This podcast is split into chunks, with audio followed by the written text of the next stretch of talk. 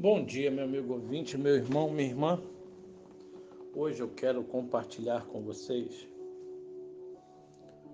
o livro de Levítico, capítulo 19,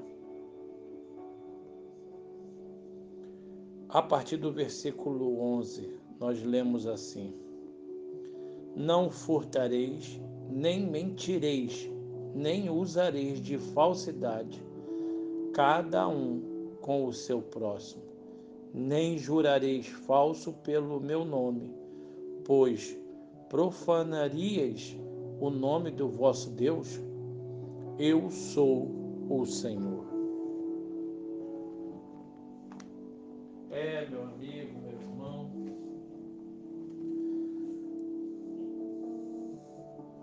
Nós estamos no mundo das notícias falsas.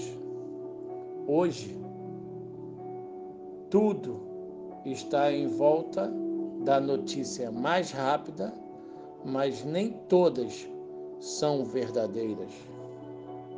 Um bom programa de vida para todos os dias é cuidar das informações que recebemos sejam colhidas através de uma conversa, sejam vindas através de algum canal impresso ou plataforma digital. Cuidar das informações implica assumir que temos o dever de conferir se são verdadeiras ou não, porque as notícias falsas podem ser devastadoras tanto para indivíduos quanto para empresas, principalmente aquelas que apresentam tratamentos de saúde alternativos miraculosos, às vezes podem causar danos irrecuperáveis. Não podemos fazer parte da cadeia de mentiras nem como consumidores, nem como produtores.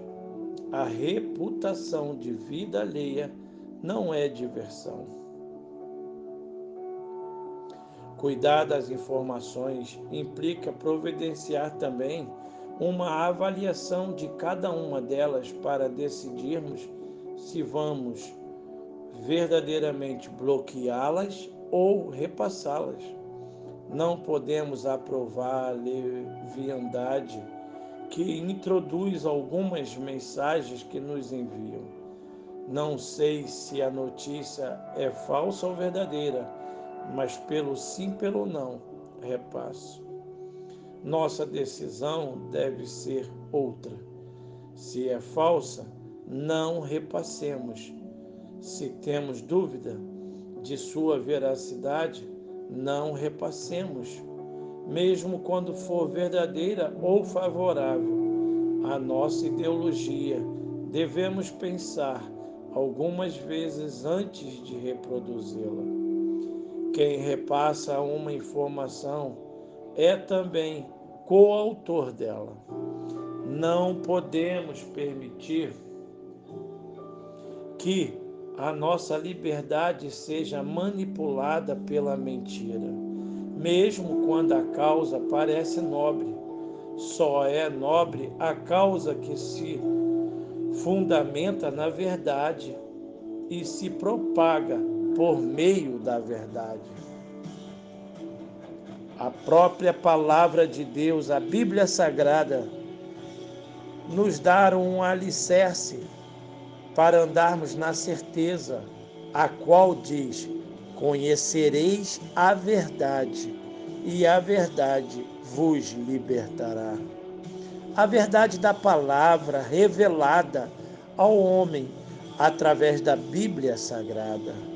Ah, meu amigo, meu irmão, leia a Bíblia, aprenda, aplique e viva uma vida de verdade.